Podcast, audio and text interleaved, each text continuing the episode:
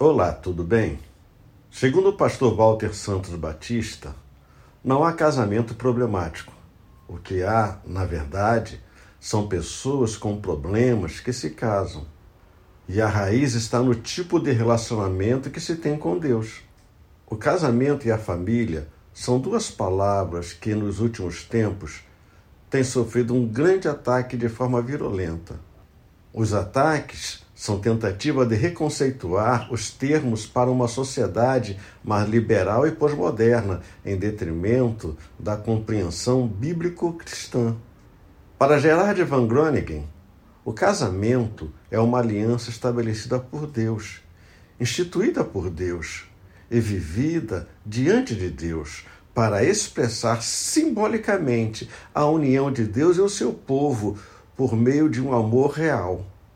O casamento é uma bênção divina. Como afirma o sábio Salomão, aquele que acha uma esposa acha o bem e alcançou a benevolência do Senhor. O casamento é uma obra de Deus, é uma bênção de Deus, é um milagre divino. Desfrute do casamento, pois ele é e pode ser uma bênção diante e com Deus. Leia a Bíblia e faça orações. Pastor Luiz Carlos da Igreja Presbiteriana de Jardim Esperança.